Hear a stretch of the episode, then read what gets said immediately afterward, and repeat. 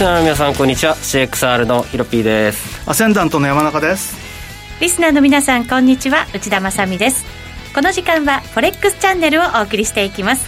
改めましてパーソナリティはヒロピー君と山中康さんです。よろしくお願いします。よろしくお願いします。えっ、ー、と現在ドル円が108円68銭から69銭、はいと動かなくなってきました、ね、したね。ね109円も重くなってただ108円の前半はまあ硬いところちょっと確認したっていう感じがねこのところの流れでしたけれども、ね、山中さんのトレードはいかがですか？ちょっとこれだけ動かないんで、えー、何もしてないんですけれども動けない。ただ109円台の上値の重さの方がどちらかというと108円台半ばの買いよりも際立ってる感じがするので、うん。はい、なんかちょっとあのー今は次のトレードは上がったところで売りたいなと思います。売りたいな、はい、本来の山中さんトレードですね。そうですね。そうそしてヒロピー君トルコの動きがね結構、ね、はい大きく派手な感じになりましたけど。流れになりましたね。うん。ヒロピー君ねちょっと前からトルコ結構注目はしてましたけど、ね、ドルトロングじゃって言ってでもちょうど短期金利なんかめちゃめちゃ上げましたよね今日。先週ね。なので、ねドルトルクロング面白いけどスワップで負けるかどうかはい。今日はなのでそんなあたりも戦略で考えつつ、うん、山中さんの王道のトレードと、はい、ヒロピー君のちょっと違う視点からのトレードと、はい、いろいろ戦略考えていきたいと思います。はい。よろしくお願いします、はいこの番組は YouTube ライブでも同時配信しています。動画配信につきましてはラジオ日経の番組サイトからご覧いただけます。またその動画とえー、連動しているチャットもありますのでぜひそちらにも皆さんご意見質問などもお寄せいただければと思います。番組の中で取り上げていきたいと思っています。それでは番組進めていきましょう。この番組は forex.com の提供でお送りします。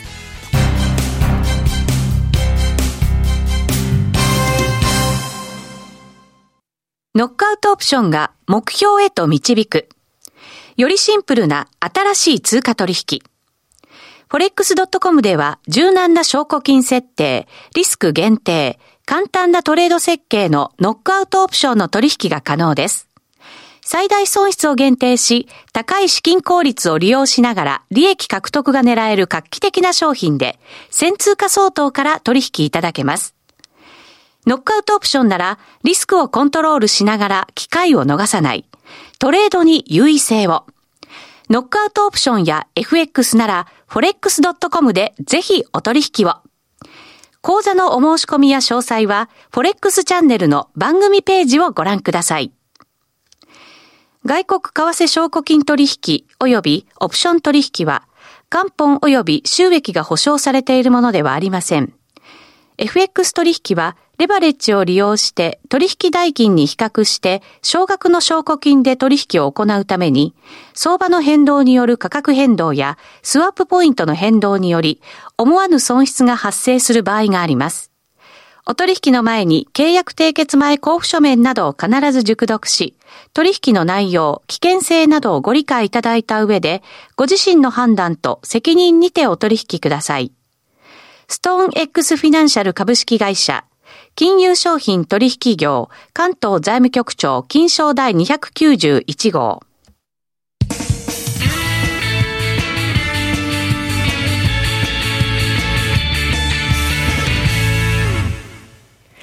さて、まずは、ウィークリーフォレックスストラテジーのコーナーです。このコーナーでは最近のトレードとマーケット戦略について話していきたいと思います。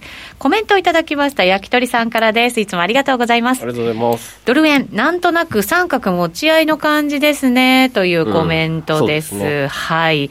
えー、リナさんからも、トルコ怖いですというコメントをいただいてますので、後ほどね、トルコの方見ていきたいと思いますが、はい、まずはドル円いきましょう。はい、行きましょう。はい。チャート出しながら、はい、よろしくお願いします。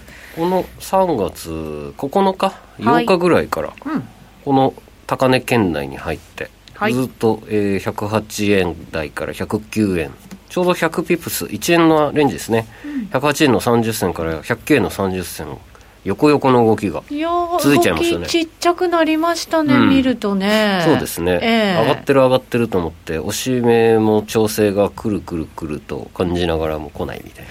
これだから押し目というかその調整がくるくるくると言いながら来ないというのは、うん、強いっていうふうに捉えた方がいい。だってかなり実需で売り出てますよね山中さんこれ。あね売りも出てるんですよね。だからこの109円台の上値の重さがあるっていうことだと思うんですけど、うん、ただこの109円の30より上の上値の重さも尋常じゃないですよね。109円の30から上。だって3月の、まあ、15日、だ先週、30よりも上っていうのをトライしたけどもダメで、うん、でその後も何度もトライしてるけど結局30より上っていうのはなんか構えてんじゃないのっていう動きをずっとしてますよね。なるほどね。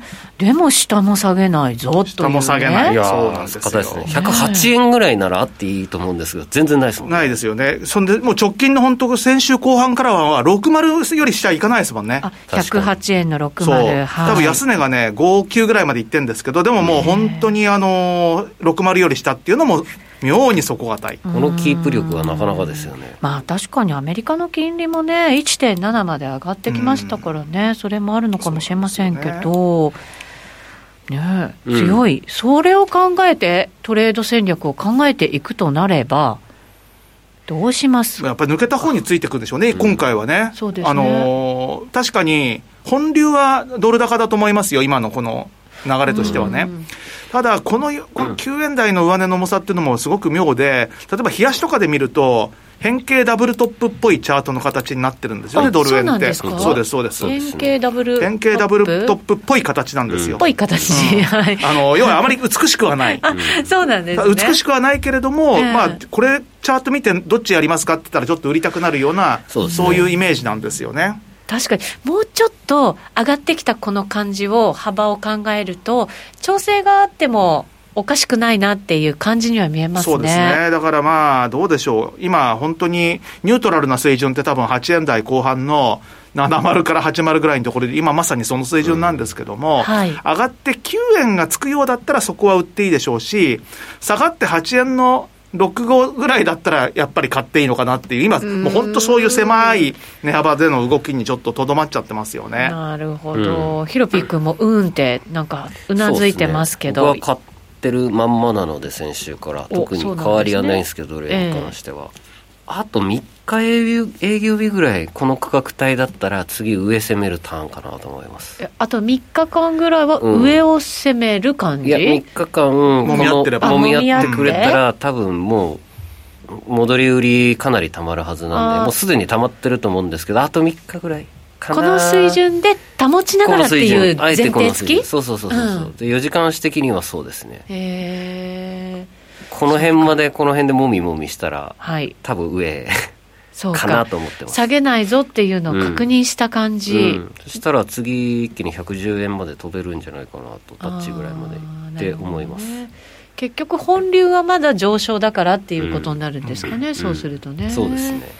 なのであえて108円もつけずにこの108円の30ぐらいまでで30ぐらいまで下げると美しいんだけどね、うん、でもみもみしてくれると一番いいかもしれない。そしたらほら山中さんが言った通りその辺だと買いも入ってくるっていう水準になりますもんね、今年に入ってから結構綺麗な上昇チャンネルなんですよこの平行のね、はいはい、で、まあ、2021年の、まあ、下の方のサポートラインは1月6日を起点にしたサポートラインを引くと、はい、安値って全部きれいに並ぶんですよ。へえ、そうなんですね。そうなんです。で、上値は同じく、1月11日の高値を起点に、うん、その後の次の高値を結んでいくと、はい、まあ、ほぼ平行な線なんですよ。で、まあ、それを要は3月に入ってから抜けたので、うん、まあ、抜けたチャンネルが今は今度は下がったらそこサポートになるのかなっていうイメージで考えると、上のラインの上側のチャンネルの上側のラインが今8円30。8円の30、はい。だからまあ、その辺ぐらいまで押して、やっぱり下がんないってなったら、次はやっぱり上値を攻めるっていう感じになるんでしょうけれども、ただ9円の、まあその30もそうなんですけど、今度その上っていうのが、多分9円台後半のレジスタンスっていうのは超強力レジスタンスなんで、そう簡単には抜けないかもしれないですね。そうか、そうすると110円つけるって結構大変なことなんですね。結構大変だと思いますよ。相当なエネルギーが必要だと思う。うんそう考えると、上もそんなにないんだなって感じしちゃいますね。あとは意外とドル円に関しては、結構ドル円ロングがすごい溜まってきてるんですよ、今。ドル円のロングが。うん、はい。なるほど。で、あの、シカゴのポジションを見ると、えっていう感じなんですけれども、はい、あのー、先週から突然めちゃくちゃ円売りポジションになっちゃってる。えー、切り替わったんですね。切り替わった。もう1週間にして一気に切り替わった。なんでっていう感じなんですけど。山中さんがこれまでずっと見てきて、それぐらい驚いちゃうぐらいの変化？だって去年の3月から先週までずっとドル円って、あの、ドル売り円買いだったんですだから1年ぶり。1年ぶりに円売りにかなり、かなりしかも大きく転じてる。あ、そうですか。あ、じゃあ長期プレイヤーはかなり上長期プレイヤーはかなり円売りドル買いのポジションを持ってるんですよね。それは僕ついていくかもしれない。うん、そうするとまだ上ってことまだ上を見てるっていうことにも思えるし、で、一方で、国内の人たちっていうかね、あの東京の投資家は、これ、皆さんドル売り上がってる人が多いんですよ、この9円台、うん、9円台とか8円台後半ぐらいの、この今、最近の水準は。なるほど、はい。さあ、どっちが勝つでしょうねっていうんで、多分それはちょっとすぐには答え出ないんですよね、だまだ先週からの話なんで。そうか。うん。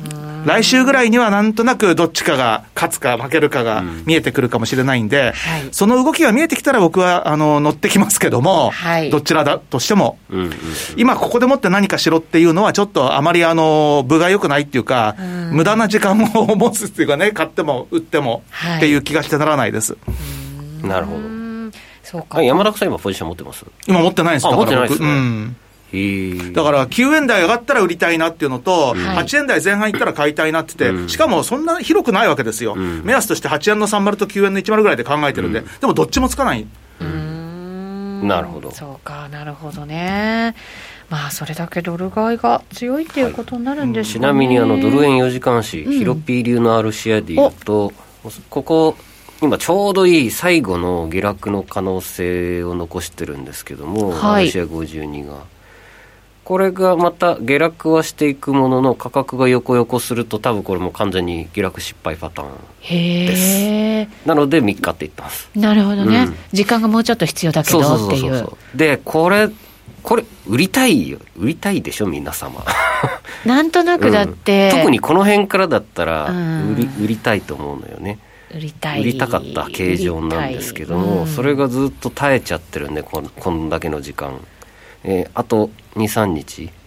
えーと、今日火曜日でしょ？だからまあ木曜日ぐらいとか金曜日まで似たような価格帯だったら多分、うん、結構僕は前半にいなくても追加で買おうかなと思います、しかもこれだけ、うん、えーと保って保ってだと、うんうん、なんとなく動きも大きくなりそうなイメージなんですけど、ね、IM IMM 通してるおじさんたちって長期トレードめっちゃうまいんで、うん、そうやって大きなポジションが変更した時ってえー、っと結構いいシグナルなんです要注意だと思います。まだこれポジション変えたばっかりでしょ、うん、出せるんで出してみましょうか。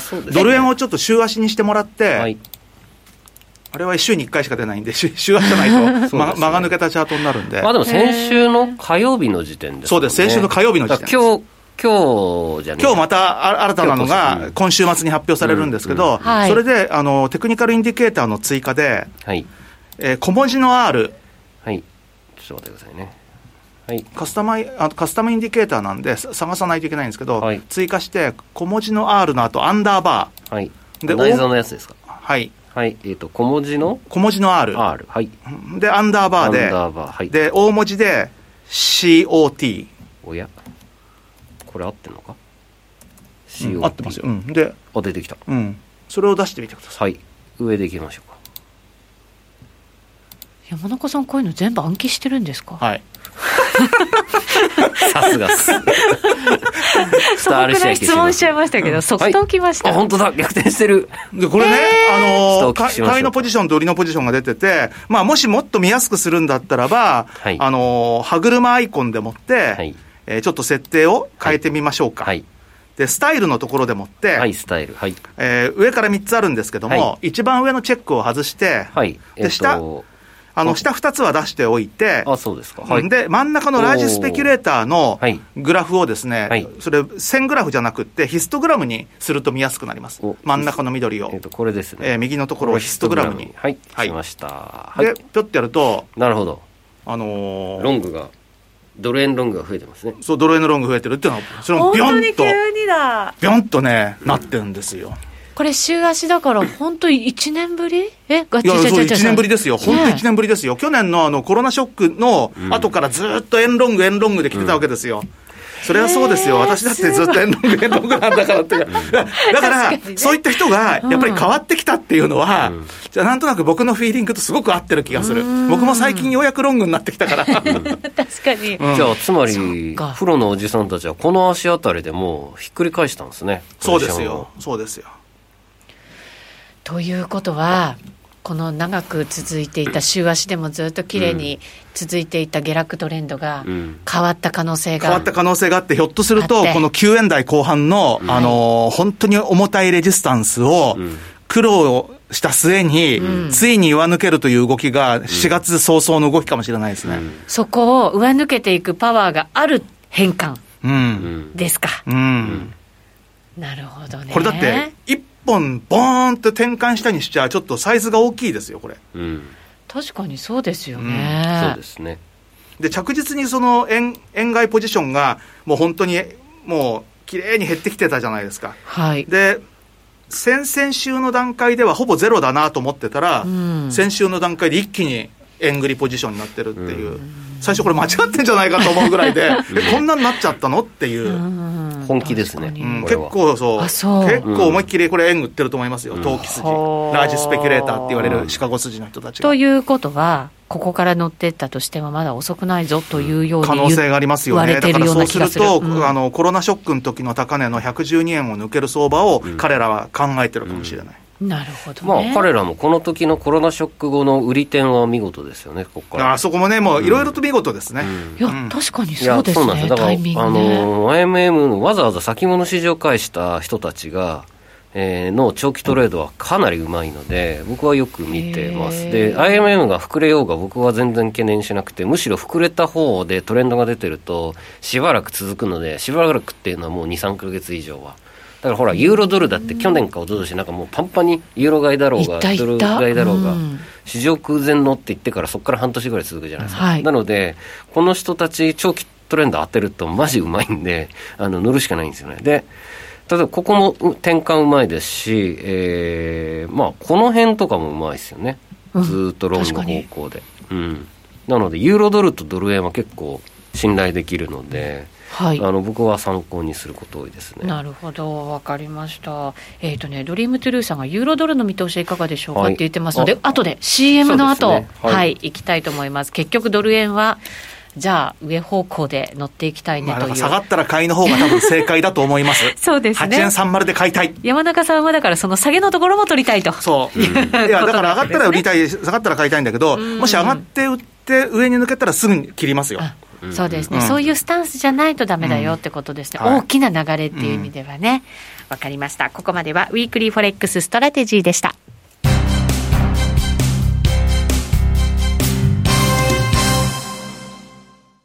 ノックアウトオプションが目標へと導く。よりシンプルな新しい通貨取引。forex.com では柔軟な証拠金設定、リスク限定、簡単なトレード設計のノックアウトオプションの取引が可能です。最大損失を限定し、高い資金効率を利用しながら利益獲得が狙える画期的な商品で、先通貨相当から取引いただけます。ノックアウトオプションならリスクをコントロールしながら機会を逃さない。トレードに優位性を。ノックアウトオプションや FX なら forex.com でぜひお取引を。講座のお申し込みや詳細は、フォレックスチャンネルの番組ページをご覧ください。外国為替証拠金取引及びオプション取引は、元本及び収益が保証されているものではありません。FX 取引はレバレッジを利用して取引代金に比較して少額の証拠金で取引を行うために、相場の変動による価格変動やスワップポイントの変動により、思わぬ損失が発生する場合があります。お取引の前に契約締結前交付書面などを必ず熟読し、取引の内容、危険性などをご理解いただいた上で、ご自身の判断と責任にてお取引ください。ストーン X フィナンシャル株式会社金融商品取引業、関東財務局長、金賞第291号。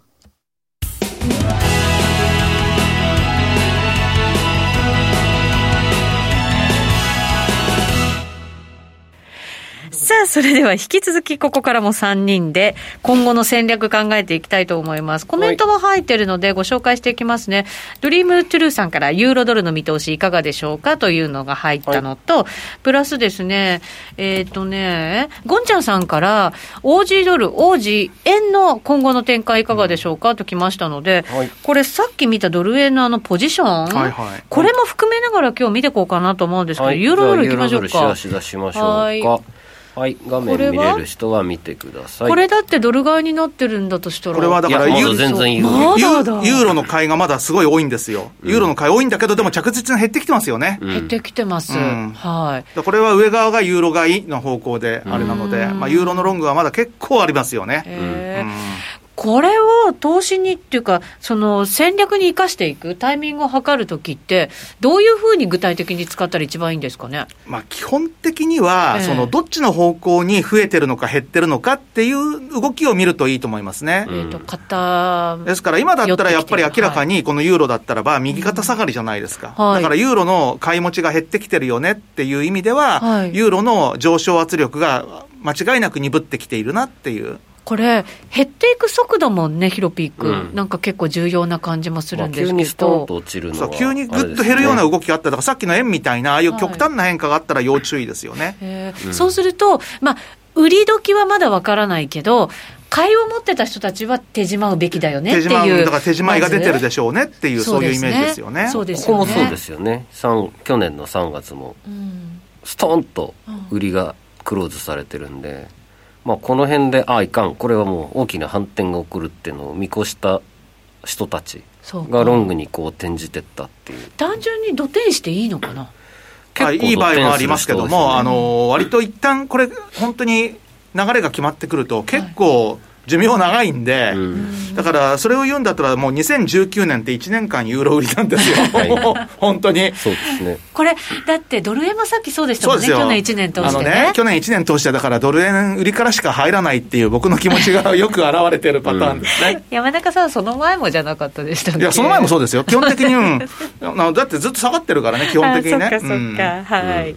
そうか、そうするとじゃあ、このなんていうんだろう、スピード感みたいなものも参考にしながら、入るタイミングとか、あと土点とかのタイミングとか、手締まいのポイントを決めていくっていうやり方がいいんですかね、そう、ね,、するとね。まあ、だから、まあ、週に1回しか更新されないんですけども、はい、一応、まあ、金曜日のニューヨークが引けた後に発表されるんで、はい、まあ、土曜日の朝起きたら、まず最初にこれを見ようよっていう、まあ、っていうのは僕はやってますけどね、ずっとね。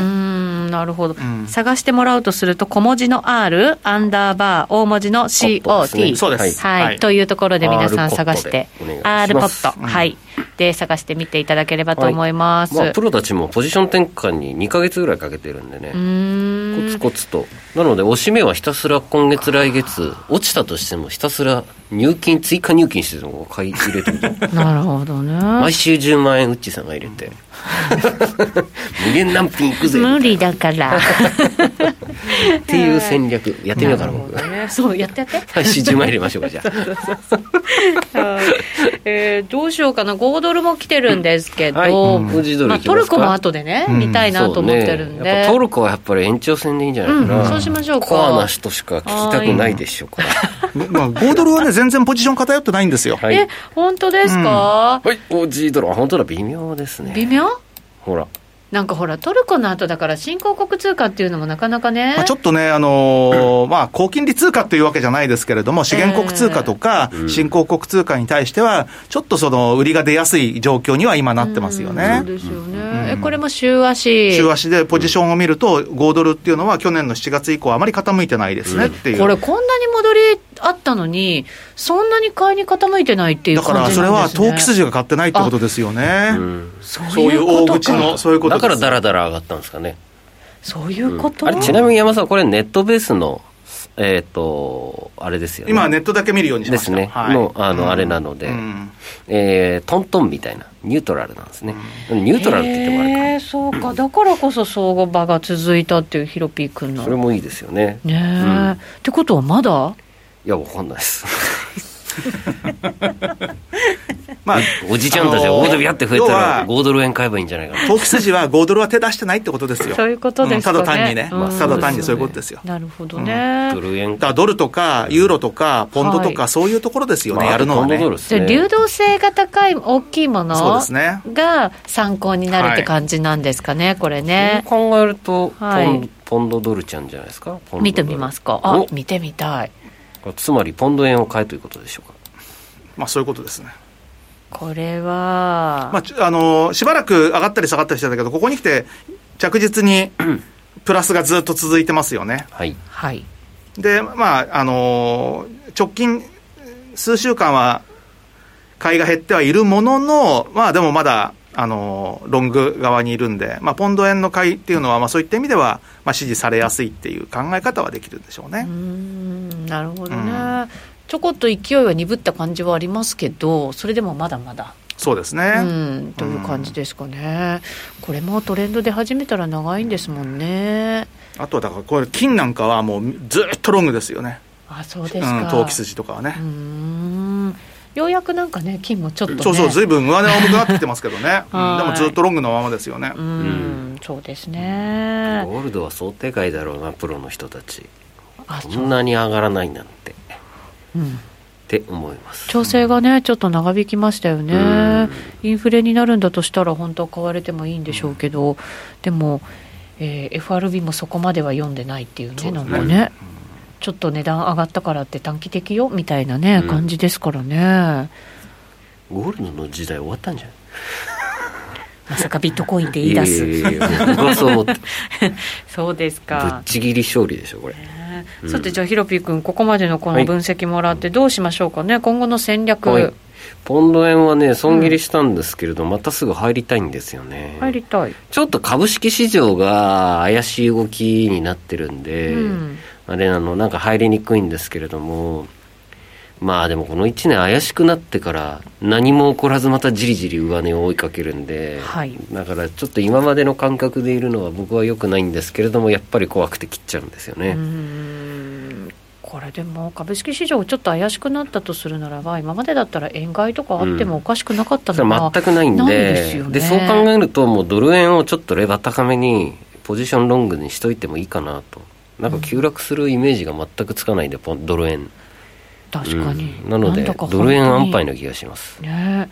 円売りはなんか鉄板的な感じの動きにね、ね、見えてきちゃいますよね、まあ、トレンドがそっちですよね今はね。うん、うんりなさんが投機筋が5ドルに入っていないというのは面白いです。昔株でいうと板が薄い状況だと、えー、5ドルが、えー、そういう状態だと教わったことがありますというコメントくださいましたね、うん、ありがとうございます。さてこの後はまあ、他の通貨にもちょっと影響を与えたトルコなんかも見つつ、はい、はい、進めていきたいと思いますので延長戦 YouTube ライブでお楽しみいただければと思います。ラジオの前の皆さんとはそろそろお別れとなります。この後 YouTube ライブで、えー、ご覧になってください。この番組は forex.com の提供でお送りしました。